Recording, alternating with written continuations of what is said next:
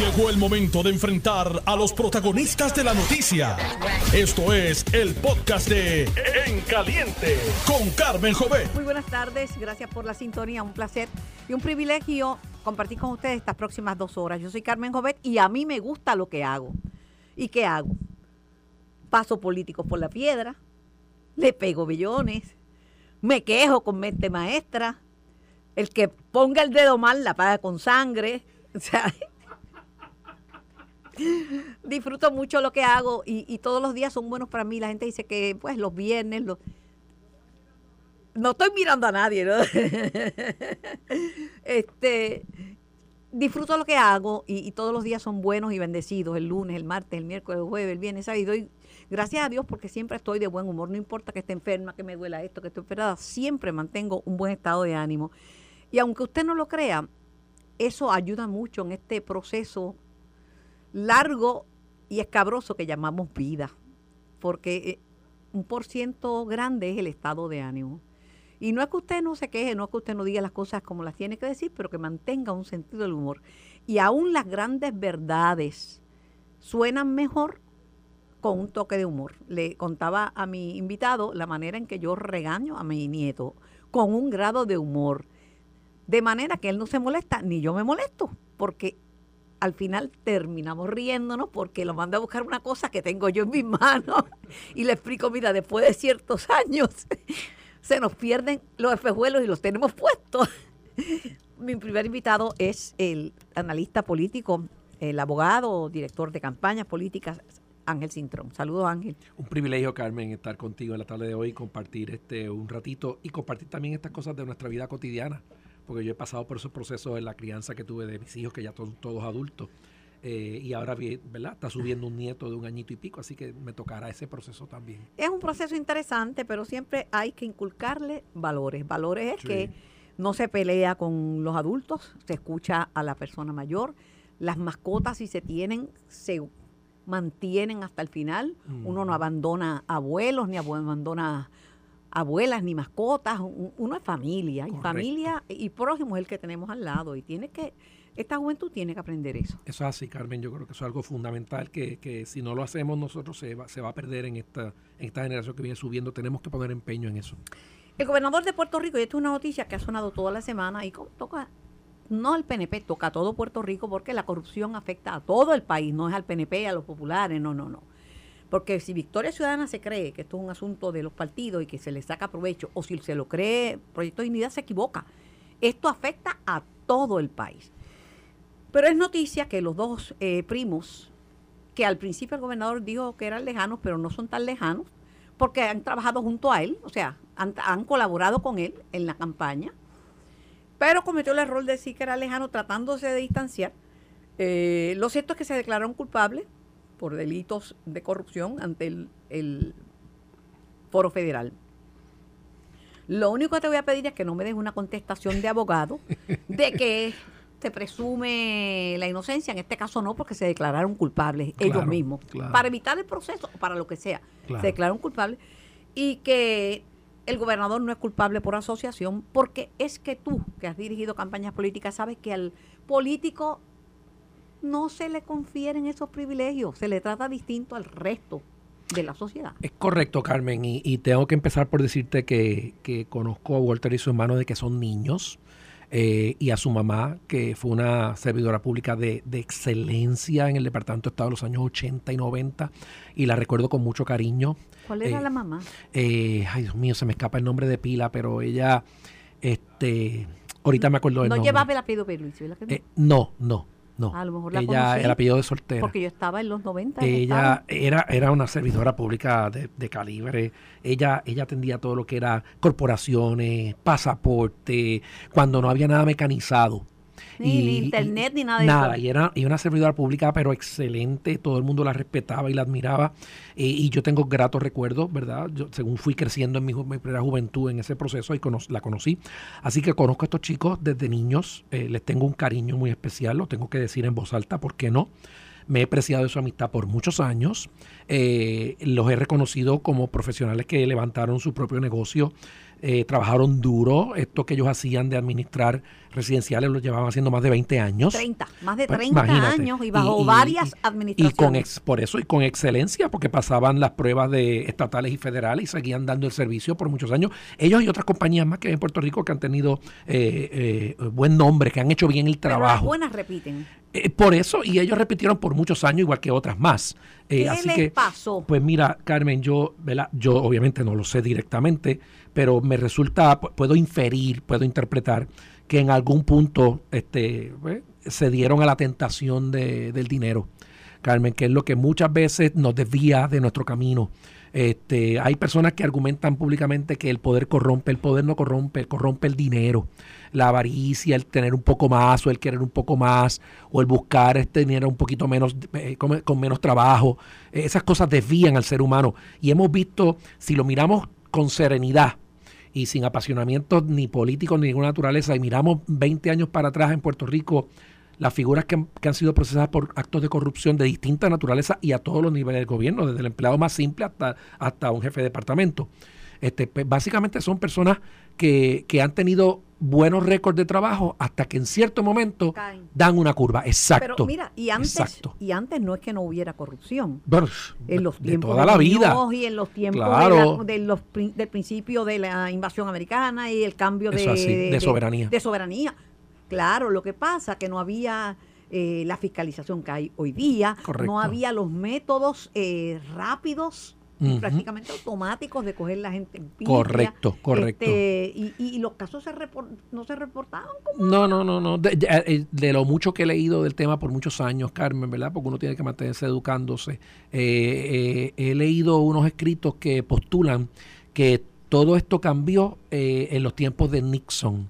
Que cuando Nixon finalmente fue descubierto en el asunto de Watergate, la prensa y como consecuencia en Puerto Rico también tomó un giro distinto en su forma de trabajar y comenzó a convertirse en una prensa fiscalizadora y no meramente de reportar. Ahí empezó a cambiar el proceso Se- y empezamos a enterarnos de cosas que antes no nos Ese enterábamos. planteamiento lo hace la película Deep Throat. que es Sí, película- correcto, película también. vieja, Sí, pero buenísima la película. de- demuestra que todo cambió y, y que cambió ¿verdad? en el lado de la fiscalización para bien. Correcto. ¿Los perjudica a la campaña? Yo creo que sí, porque se lo van a sacar. Y, y como la gente es más simplista que dice, mira, llevan el mismo apellido, pues es que el gobernador... Pues mira, Carmen, yo- y- entiendo perfectamente tu planteamiento. Yo creo que eso va a depender de cómo Pedro maneje el proceso. O sea, evidentemente la oposición va a tratar de argumentar el guilty by association. Ah, si es del mismo apellido y son familia, pues debe ser de la misma calaña. Y eso eh, es el triste escuchar. común, porque la prensa sabe que eso La prensa sabe que no es correcto, pero el ciudadano común de a pie puede tener esa impresión o, o dejar que le siembren en la cabeza esa impresión por ciertos sectores. Y yo creo que si, si, a- si apreciamos nuestra democracia, Carmen, y aquí no estoy defendiendo a nadie en particular, estoy defendiendo el sistema democrático, tenemos que aprender a discernir, tenemos que aprender a distinguir unas cosas de otras para no pasar un juicio este, incorrecto o injusto. Sí, claro. sí, Ángel, sí, Ángel, pero siempre y cuando que Pierluisi hubiera te- tenido la misma sencillez que tú al explicarte, ¿qué haces? No dice, bueno, yo no sé quiénes son allá esa gente, bueno, a lo mejor sí, yo no estoy envuelta en esa campaña. Dice, los conozco y conozco a la mamá. ¿No sería Lourdes la mamá? La señora? Lourdes, esa misma, Lourdes. Esa señora resolvía todo. Lourdes, sí, sí, sí, sí. sí, sí. Señora resolvía. Bueno, te está buscando en la mente yo, porque como Sí, yo sí, sí, en nuestros Estado, archivos, claro. Estado, yo Pues sí, Lourdes, Lourdes, principalmente Lourdes. cuando el quinto centenario, Sí, que me sí. tocaba cubrir, y el señor estuvo ahí toda la vida. Pues tú no te distanciaste. Yo creo que el error fue decir son lejanos y después tener que explicar, porque en Puerto Rico, mira, hasta una señora que era vecina mía, yo le decía tía, tía Julia. Claro, y- claro, y sí, sí, no, no, pero es que tenemos que ser transparentes. Yo la creo manera que en que tú los describes, pues mira, los conozco desde chiquito, los he visto luchar, han tenido una carrera buena, qué pena que esto le ocurra. Correcto. Hubiera sidido, digo, Monday morning quarterback. Pero yo creo que el, eh, te entiendo, yo creo que el gobernador ayer este, eh, comenzó a corregir esa, esa, ese er- primer error porque fue, eh, fue más, más transparente, fue más empático al decir eh, Que se sentía dolido. dolido y y que reconoció que sí, que eran su familia, que estaban cercanos y que los conocía Además, muy si bien. estaban en la campaña, no podían no podía actuar como Cla- si claro, se claro. le pasó. Se le, esa se le Sí, sí, sí, pero yo creo que trató ahora de corregirla ayer, pero de nuevo el elector tiene que medir al gobernador y a todos los políticos de todos los partidos por sus propios méritos. A eso voy. El alcalde de Ponce acusó a, Fiscalía que el fiscal era PNP y que era un contubernio contra él porque era del PNP. El alcalde de Ponce, que está siendo investigado, que lo visitaron los federales y que ahora le pusieron un FEI. Un FEI. El panel especial del fiscal independiente acogió la recomendación de justicia. Acusó a Tomás Rivera Chats porque Tomás Rivera Chats es compadre de Pablo Colón, de quien se dice que podría aspirar, pero también se dice de la Alicia James. Pero le salió batata porque el problema es que los mismos suyos están testificando en contra del alcalde. Eso es lo que pasa, Carmen, que eh, eh, yo veo muchas veces que hay personas que cogen estos asuntos de, de conductas ilegales o conductas que se les llaman corruptas y las tratan de politizar. Y entonces dañan el argumento, sea cierto o sea falso, porque entonces se contamina con la subjetividad de si, si lo estoy usando este, indebidamente o estoy tratando de defenderme de algo que realmente yo hice. Y yo, mi, mi planteamiento es bien sencillo, Carmen. No importa quién sea, no importa el color político, no importa eh, si tiene alcurnia, no importa. Lo importante son los hechos o usted cometió esa conducta o usted no cometió esa conducta. Y claro, y lo hacemos, no dejamos de tener la compasión cristiana, pero en términos de, adjudicar eh, responsabilidades, porque hay que hacerlo para proteger el bien público, si la persona cometió el error, cometió la conducta, pues punto y se acabó, de eso es que se trata. Mira, mira a una persona de una carrera interesante en la política y puedo decir hasta de una carrera de éxito, Ángel Pérez ocupó la secretaría más difícil de la Cámara de Representantes, que es la de Hacienda, porque hay que trabajar y porque los números llevan tiempo. Correcto. Lo hizo bien porque un hombre de números contables.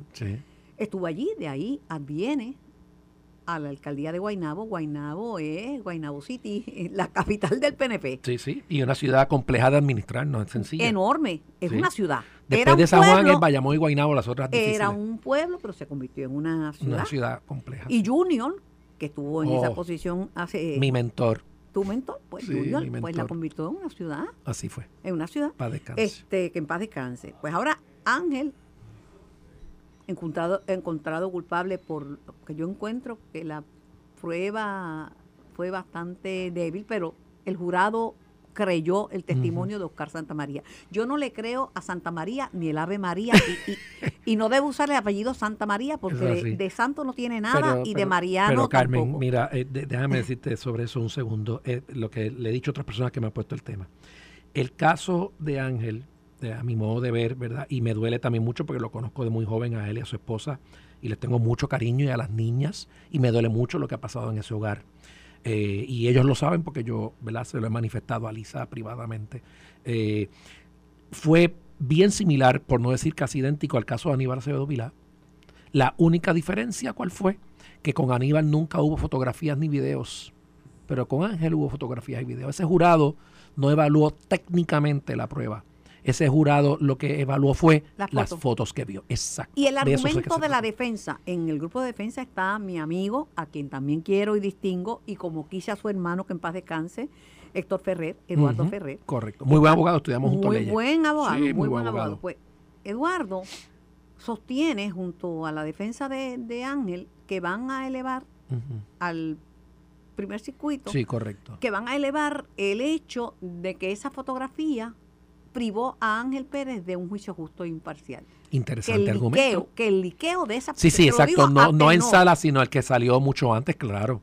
Te lo traigo porque va consono y, con y, y te digo, Carmen, para cerrar el tema, este, no, es, no sería la primera vez que en apelación se logra revertir un caso. Conocemos, no quiero mencionarlos para no revolcar cosas viejas de, de amigos que, que, finalmente salieron inocentes pero en apelaciones se logran corregir este, errores técnicos de sala. Ahora se le ha complicado el panorama. Lo que pasa es que, déjame, déjame completar, o sea, eh, todo eso no quita el hecho de que a pesar de que pudiera técnicamente no haber habido un delito federal, resulta evidente que eh, el querido amigo Ángel Pérez tuvo una conducta incorrecta, porque las fotos no mienten, el video no miente, o sea, este, ¿verdad? Tomó dinero ajeno indebidamente y eso está ahí, no importa cuál ley sea. Y en términos éticos, en términos morales de nuestra sociedad, pues evidentemente se nos desvió. se nos fue del camino.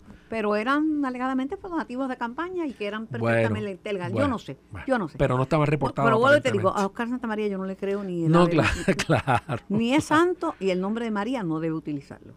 Este, a Ángel se le han complicado las cosas porque le están haciendo una investigación de justicia Estatal, y han sí. pedido un FEI para él también. Sí. eh, Por eh, eh, leasing, eh, alquiler de pro- eh, sin fundamento. Eso lo Sí, levantó sí. el propio alcalde de Cataño, de, Guaynabo de ahora. Guaynabo. Sí, Es un issue complicado, pero eh, es- son las facilidades de, de uno de los, de los hospitales que hay en Guaynabo que, que son privatizados, que yo hace muchos años llevé a mi hija menor una noche tarde con una urgencia y estuvo en manos de X entidad por muchos años, desde el tiempo de, de O'Neill Padre, y cuando llegó Ángel cambió este, a quien administraba esa entidad a otra compañía privada distinta a otras personas.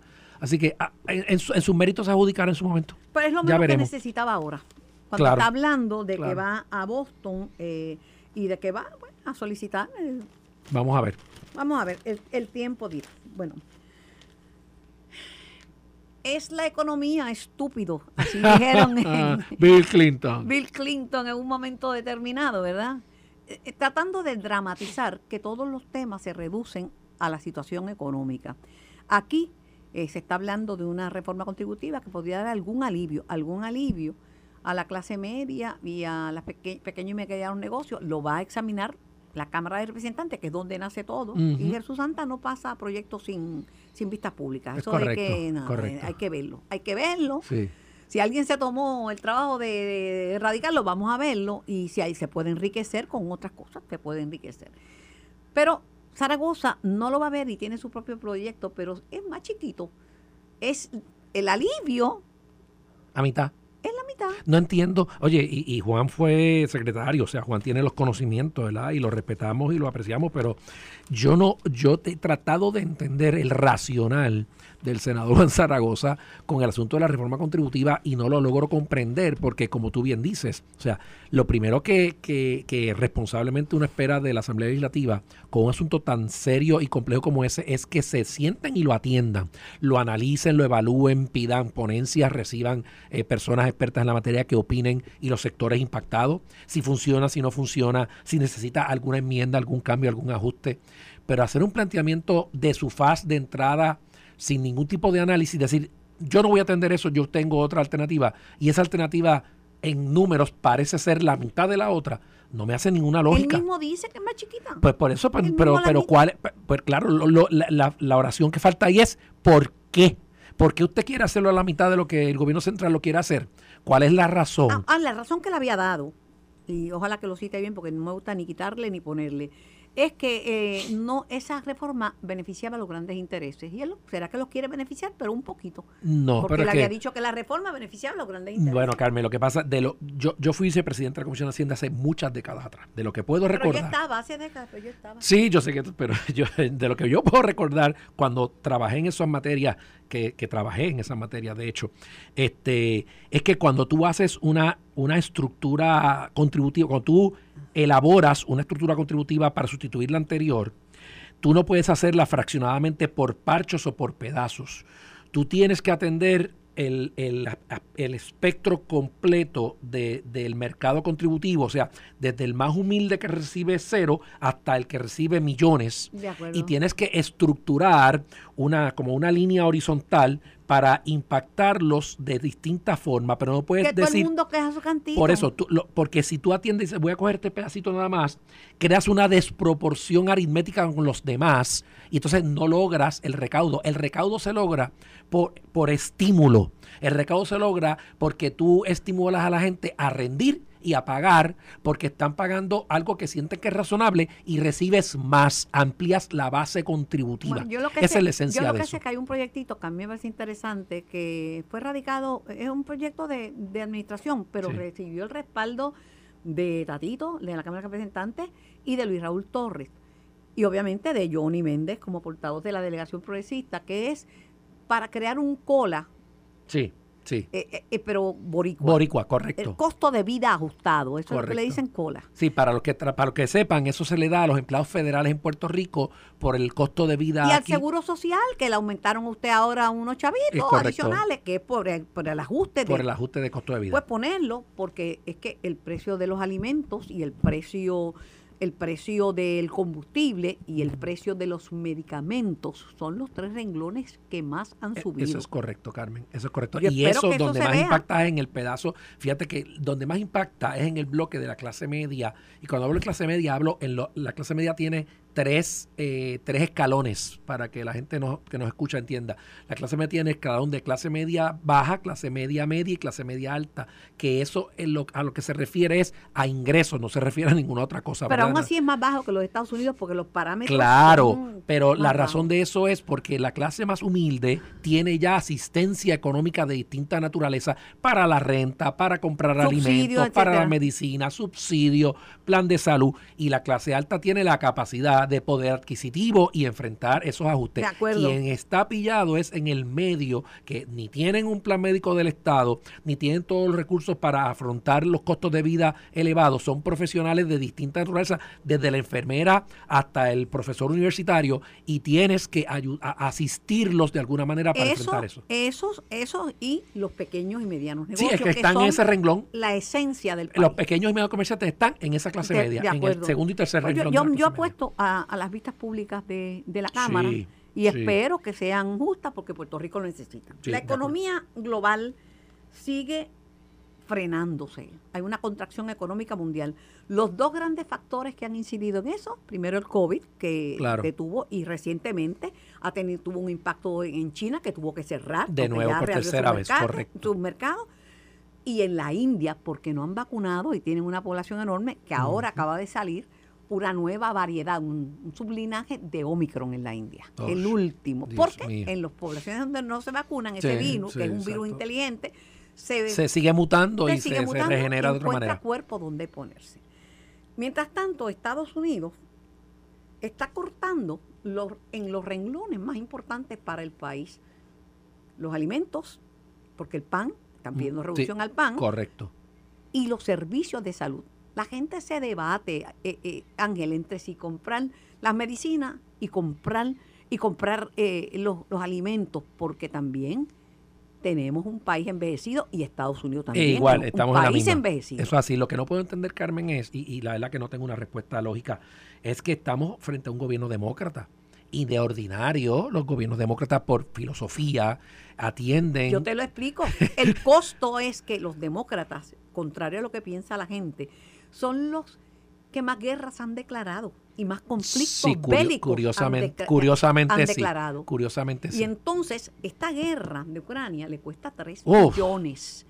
Y entonces la política, y la, lo sabes, yo no he estado en política activa, pero he sido observadora de la política. Mm.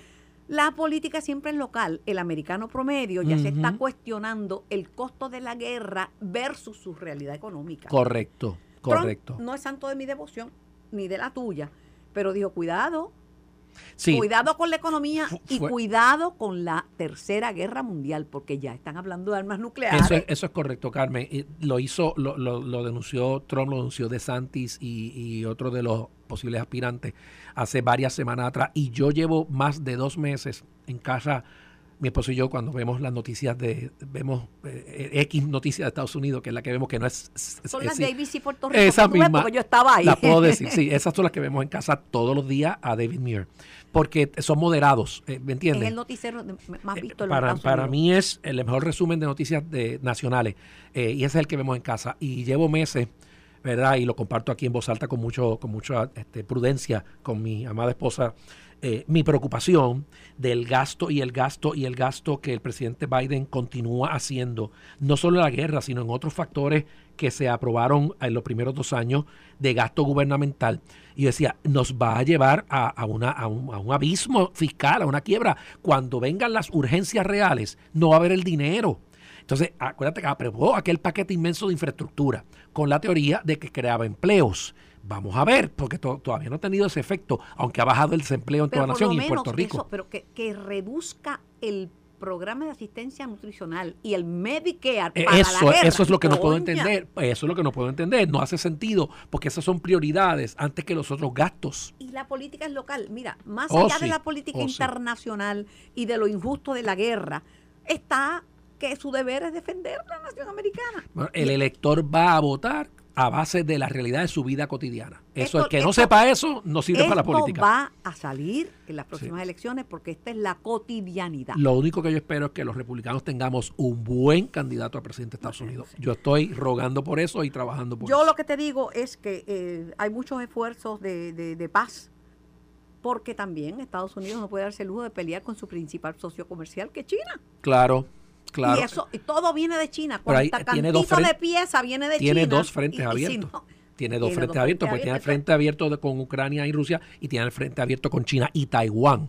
Así que, que eh, está cometieron el error de la Por señora por Pelosi, vez. la señora Pelosi, Nancy Pelosi, que ya no está, pero siendo speaker se fue a retar a China, a. Taiwán. Mire, no sea policía del mundo, no se meta en esas cosas, porque estamos en unos momentos turbulentos que cualquier cosa pone en peligro ¿Sabe lo la que paz pasa, mundial. Carmen? Y no, no lo voy a defender ni a ella ni a Kevin, que recibió a la presidenta de Taiwán hace una semana en California.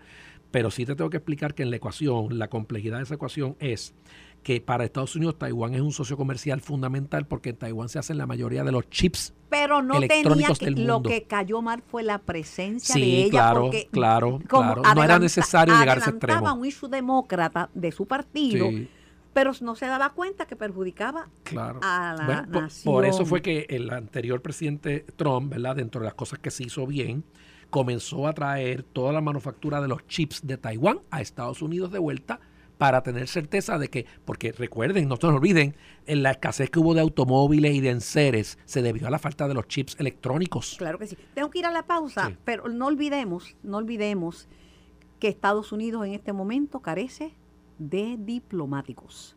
Sí, la verdad. que sí. Gente que asesore, mire, eso no se hace, no te metas con él. Otros países le dan un- una posición importante a los diplomáticos, por eso es que Macron, que tiene su lío en Francia, se acercó a China para ver cómo se inserta en un movimiento en pro de la paz mundial.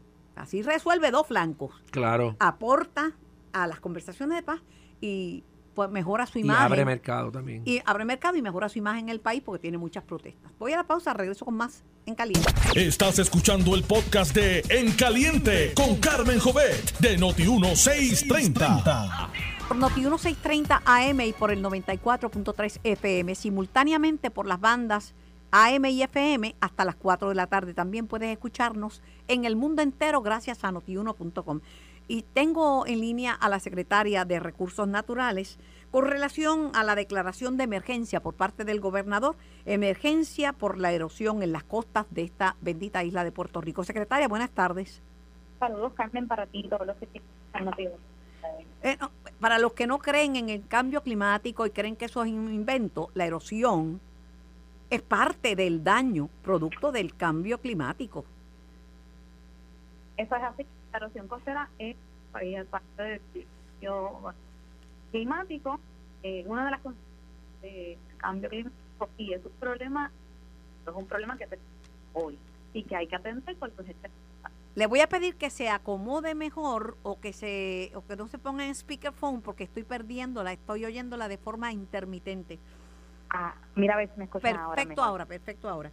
Eh, una de las cosas que dice la orden es que van a, a, de primer paso, van a asignar 105 millones de dólares para implementar iniciativas detalladas en la orden ejecutiva.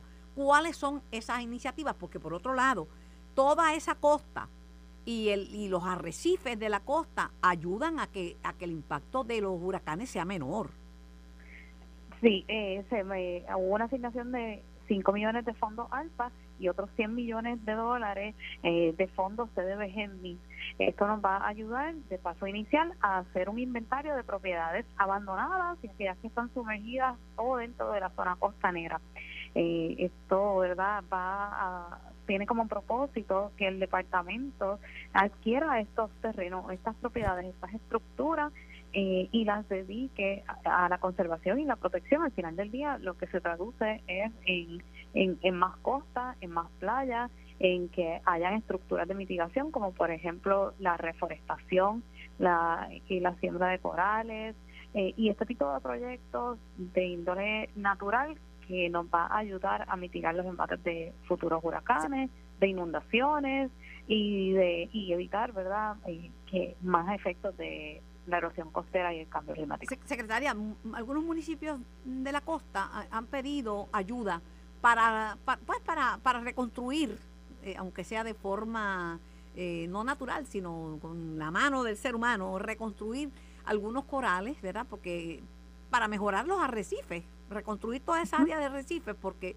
la alcaldesa de Loíza dice, a mí me afecta mucho mi pueblo, y así por el, por el estilo alcalde de, alcaldes de varios pueblos, ¿hay, hay fondos para, para esa reconstrucción de, los arrecifes? Sí, de hecho, ¿verdad? Parte de, los fondos que tiene el Departamento de la Vivienda bajo el programa de CDBG son fondos competitivos para todos estos municipios que, que desean eh, crear estructuras o proyectos de mitigación y estos son parte de esos proyectos que pudieran cualificar para este para estos fondos y parte de lo que ordena esta orden ejecutiva valga la redundancia verdad eh, es exactamente eso que se eh, busquen más fondos de índole federal o índole estatal. Así que parte de, las estrategias también es asistirle a los municipios a que tengan y logren acceso a eh, más fondos y entre ellos ese programa. La, la orden ejecutiva, y me corrige si estoy equivocada, eh, establece, entre otras cosas, que el gobierno no va a desarrollar instalaciones públicas en la zona costera, pero mi experiencia ha sido que las instalaciones no son de gobierno, son em, eh, empresas privadas y, condominios privados y casas privadas las que están en la zona costera, no son del gobierno. Hay, hay de todo, Carmen, ¿verdad? Eh, por años eh, hubo construcciones que, que sí pudieran estar en la zona.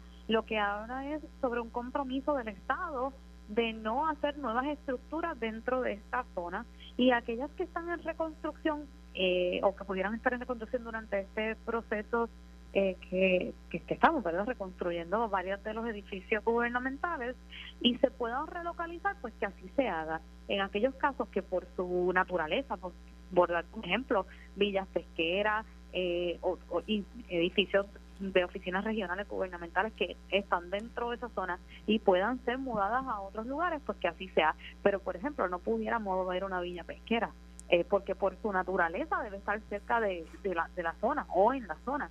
Eh, así que ese, ese, tipo de instalación que del gobierno pues no pudiera moverla más. Sin embargo, una oficina, pues sí. ¿Y qué hacemos con las instalaciones privadas que sí están y que el impacto es grande? sobre, sobre la costa y sobre la, orden. La orden lo que versa son sobre aquellas estructuras que están abandonadas y que no están siendo habitadas, ¿verdad? Eh, y, y, sobre esas instalaciones y estructuras estamos viendo de entrada. No sobre instalaciones, esto no significa, o esta orden no significa que o mañana vamos a estar desalojando personas de, su, de sus propiedades porque están dentro de la zona. No, es, es un primer paso y ese primer paso es aquellas eh, estructuras que están sumergidas al mar ya o que están dentro de las zonas muy susceptibles y que están abandonadas, pues entonces comenzar con la adquisición de esos terrenos eh, y dedicarlo al, al departamento ser eh, adquiriente se convierte entonces en un terreno del Estado eh, custodiado por el Departamento de Recursos Naturales y entonces se convierte un terreno para la conservación y la protección, creando así en arroz habichuela y en criollo Carmen más playa, más costa y más acceso para el pueblo de Puerto Rico. Bueno, se estima que 99 kilómetros de costa y 58 kilómetros de playa han migrado tierra adentro, que eso es una pérdida grande para un país que vive del turismo. Eso, eso es así, ¿verdad? Y, y, la, esta orden ejecutiva se basa en data científica, en data científica hecha por eh, la Universidad de Puerto Rico, por sus estudiantes a cargo de la doctora Marisa Barreto, eh, y, y con informes eh, contundentes, con data relevante, que no solamente ha sido reconocida en la isla, sino a nivel internacional como eh, de gran peso y muy bien eh, fundamentada. Así que yo creo que es el paso correcto, la decisión, una decisión acertada y no solamente se queda en, en texto, en papeles, en palabras, sino que se pone eh, los recursos los recursos económicos necesarios para comenzar a mitigar el problema de evasión costera en Puerto Rico y al final del día que sean muchas las generaciones que van a ser impactadas por esta eh, gran inversión. Por último, secretaria, yo he vivido en Puerto Rico toda toda mi vida y he vivido en el oeste y por años levanté mi voz con relación a las casas flotantes de la Parguera y su impacto en la laguna biofosforescente y su impacto en las aguas, porque las descargas fluviales de, material fecal contaminan y, e, e, el ambiente. Y nada pasó con las casas flotantes de la Parguera. Mira, el caso de la Parguera es un caso eh, muy muy especial. El cuerpo de vigilante se mantiene atento y que no hayan construcciones nuevas. Eh, Pero las viejas siguen siguen impactando el ambiente. Ciertamente hay, hay un impacto, pero cuando uno analiza los impactos, pues tiene que también sopesar, ¿verdad? Si la demolición eh, constituye un impacto mayor. Ya hay hubo un impacto en su momento, eh, hay ecosistemas que se han desarrollado en, en esta en estas casas y la mayoría de esas propiedades eh, eh, están ocupadas, ¿verdad?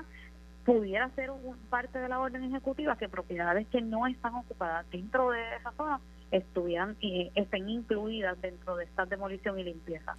Porque Salinas es uno de los municipios. La eh, eso le iba a preguntar, ¿qué ha pasado con Salinas? Que es un caso tan sonado y tan manoseado este por un tiempo, porque ahora no está saliendo, ya la prensa le, le quitó el ojo a, a Salinas, pero Salinas eh, era un caso serio y decían que seguían por la noche, seguían llevando puercas y seguían este, aplanando terreno y entrando gente por... Quizás ya no están tan sonados, eh, Carmen, porque le metimos mano, porque hemos hecho lo correcto, porque eh, llamamos a todas las agencias pertinentes, tanto estatales como federales, y ya pues ya luego de tantos años, yo te diría eh, que data sobre los 70, que no se había hecho nada y pues ya quizás no tiene la misma relevancia, pero te puedo decir que eh, el caso continúa sus trámites judiciales de ordinario eh, por esa parte.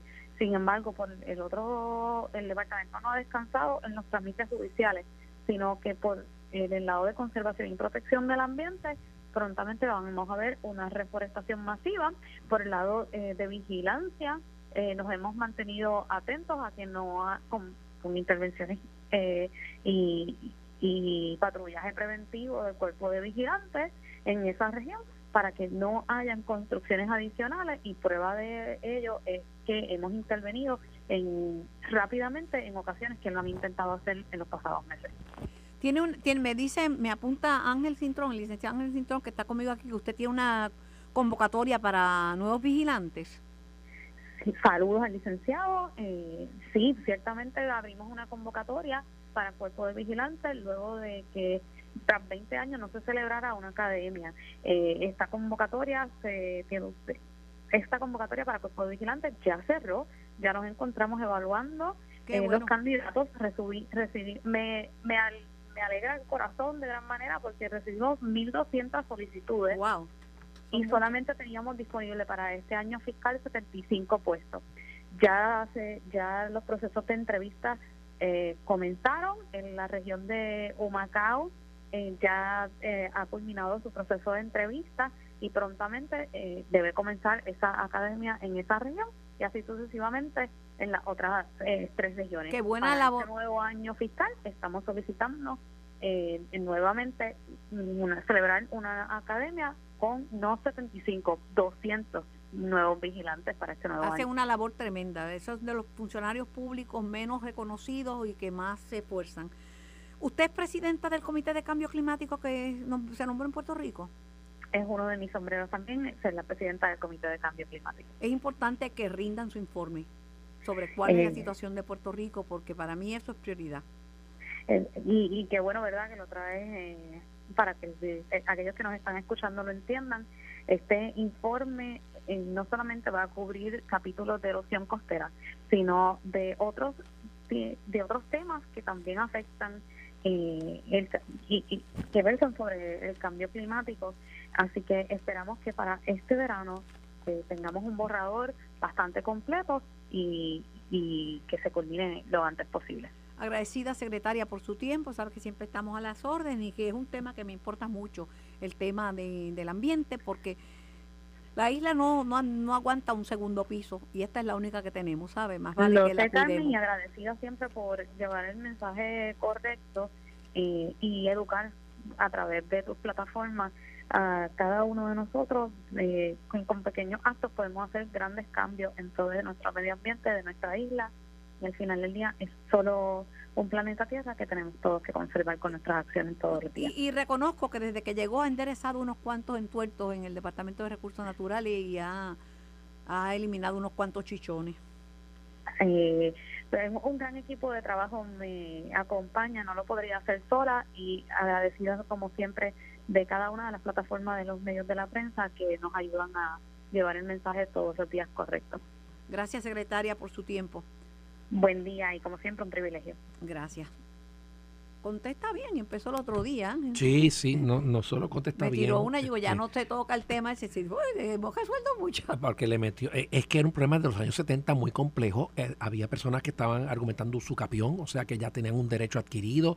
Algunos eh, no saben, eran limitados, pero, que todo el mundo se quiso montar en ese Pero es que tuve la oportunidad de que uno de los abogados compartió informalmente conmigo parte del proceso judicial, que es bien complicado para tú poder recuperar de vuelta la titularidad de esos terrenos para entonces poderlos proteger porque se habían ido de la mano, se, se le había escapado pero de noche seguían llegando gente nueva y haciendo sí, claro, claro. y eh, después hablamos de corrupción, pero es que está metida en la sociedad, Carmen, está, metida, en la sociedad.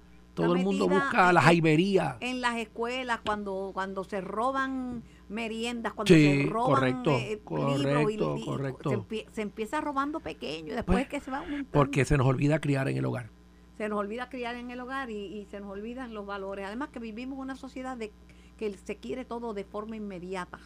No es hacer la riqueza trabajando y luchando, eh. por eso es que la droga es tan exitosa. Desgraciadamente, Carmen, desgraciadamente. Pero la paga es la muerte, lamentablemente. Ah, para que lo entiendan nuestros jóvenes. Bueno, están buscando todavía a Roy Moreno Negrón, que ha hecho una persona conocida. Es este joven que su embarcación hizo aguas cerca a Culebra, que llamó a su mamá para decirle que estaba haciendo agua, que, pero que tenía salvavidas puesto. Em, hasta el momento, el costo de la búsqueda sobrepasa el millón de dólares.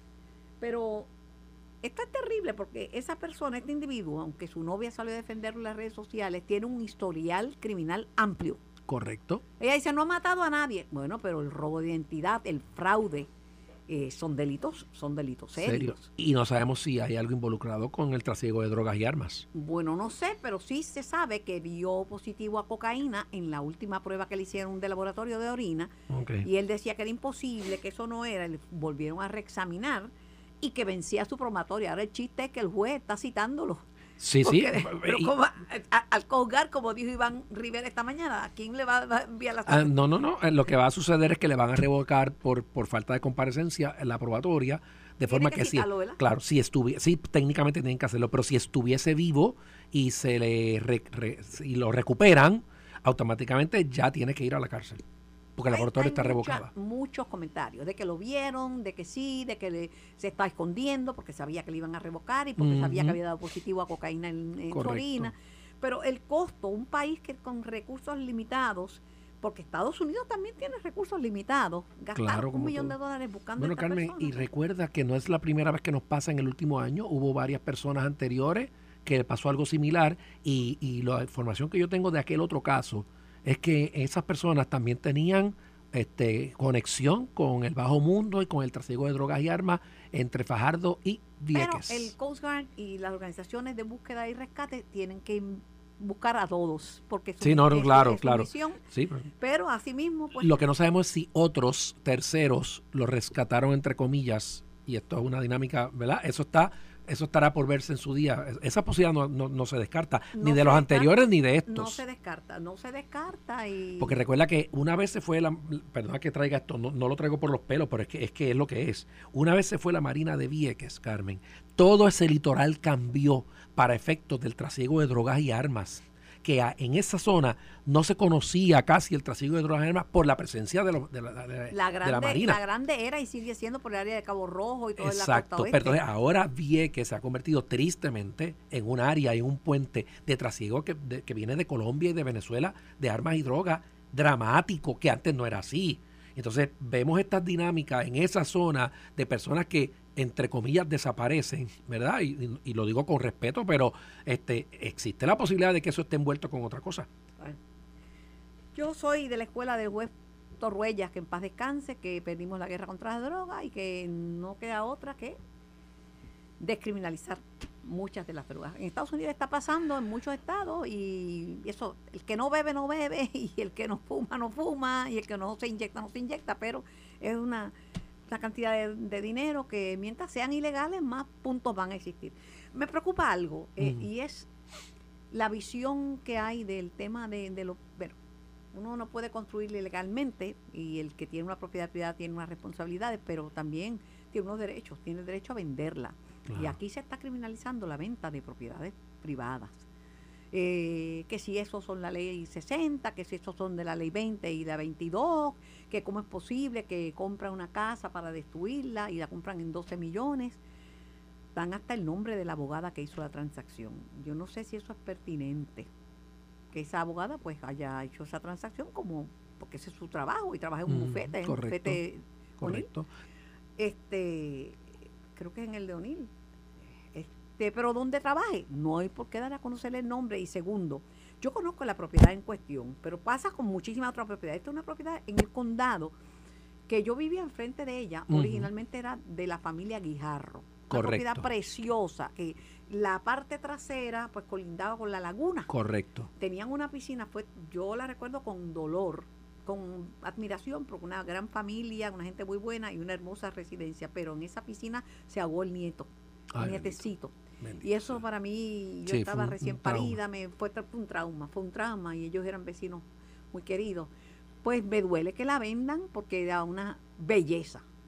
Y fue restaurante y fue Casalole, Sí. después fue, pero ahora estaba, el que la compró, la compró y la revendió en 12 millones. Bueno, está, estaba perdida, Carmen. El problema que, que primero, que me preocupa, eh, y qué bueno que traje el tema, porque me preocupa y nos debe preocupar a toda la ciudadanía, el que ciertos sectores políticos de Puerto Rico estén tratando de vendernos la idea, como correcta, de que aquí este, no se puede vender a la propiedad privada a otra persona y, y entonces es- lo, lo agudizan diciendo que si no es puertorriqueño, pues entonces es peor. Oiga, Y si es de ley eh, 2022, eh, son pero es que eso, eso es discrimen, Hay que examinar los decretos porque están dando Claro, pero eso no, no pero eso no tiene es nada aparte, que ver con es eso. Carmen. El- el- eso es discrimen. Porque entonces, que, que quisiéramos nosotros que a nuestras familias puertorriqueñas que viven en los Estados Unidos continentales los discriminaran, no les vendieran una casa cuando la quieren comprar, no les vendieran un apartamento si se mudan a Texas este, a vivir. ¿Verdad que no nos gustaría que un pariente nuestro lo discriminaran allá? Pues no podemos discriminar aquí a otros conciudadanos. Somos parte de una nación que No, es la nación de Estados de Unidos. eso, el dueño tiene derecho a venderlo. No, en- pero- no, ahora voy a esa parte, pero primero hay que entender que, que los- las personas que hacen estos planteamientos públicos están discriminando. Los que dicen que no se puede discriminar están discriminando. Eso es lo primero. Segundo, Carmen, es propiedad privada. Y eso es un derecho constitucional, gracias a Dios. No vivimos en Venezuela, no vivimos en Cuba ni en Nicaragua. El derecho a propiedad privada es un derecho fundamental del ser humano, igual que la libertad, la privacidad y la expresión pública y la asociación. Son derechos que no podemos nunca renunciar en la, nuestra democracia. Tercero, Carmen, la mayoría de esos casos son propiedades ya destruidas, dilapidadas, abandonadas por años, que no tienen utilidad, que, no- que ya no sirven, desgraciadamente, aunque hayan tenido a lo mejor un historial pasado precioso, se abandonaron por las razones que sean y se convierten en un estorbo, este, que no tienen productividad. Vender eso Pues, para hacer algo productivo allí es beneficio para la que sociedad. están protestando, si, si por gente, por ejemplo, la Po- familia Ferrer Ángel, que es millonaria, puede comprar Por eso, y establecer ahí Yo, yo veo que día. yo veo que protestan porque venden propiedades en el viejo San Juan y en otras áreas, a, dizque a, a norteamericanos. Y yo le digo, ¿y, ¿y qué es lo que pasa? Que entonces ¿dónde están los puertorriqueños que pueden hacer esas compras? Ah, no los hay. Entonces, ¿por qué, por qué tenemos que criticar a un conciudadano de otro estado que tenga los recursos para comprar y rehabilitar eso, ponerlo bonito, ponerle utilidad, hacerlo bien? Al contrario, debemos sentirnos contentos de tener conciudadanos de otros estados de la Unión que vienen a Puerto Rico a invertir en nuestra infraestructura y en la belleza de Puerto Rico y en el desarrollo económico. Dame 30 segundos porque lo estaba este, adobando para tirarle esta, para que no me dé tiempo a contestar. Ahí viene. ¿Te alegra o te entristece que venga Ricardo Rosselló para la política puertorriqueña de nuevo? Yo creo que Ricardo este, debe mantener distancia de la política. Yo creo que las situaciones que, que lo rodearon. Ah, pero ahora te digo yo, son es un derecho de la persona si quiere bueno, volver o no eh, quiere No, no, tú me preguntaste, tú me, preguntaste mi opinión. Derecho tiene, pero claro que derecho tiene. Yo pienso que él es una persona que tiene que, guardarse a ciertas cosas, pero no a la política activa o a la política tiró y sacó 60 mil votos eh, eh, en eh, nominación directa y salió electo. Fantástico. Yo tengo mi opinión, Carmen. Yo creo que uno no tiene que caminar, uno no puede caminar para atrás, uno tiene que caminar para adelante. Y eso que lo interpreta quien lo tenga que interpretar. Yo en mi partido siempre me he caracterizado por decir lo que pienso con respeto, pero nunca me, me voy a guardar mi opinión, porque entonces no le hago servicio a mi partido ni a mi ideal. Yo pienso que hay que mirar para el frente, no mirar para atrás. Esto fue el podcast de En Caliente con Carmen Jovet de Noti1630.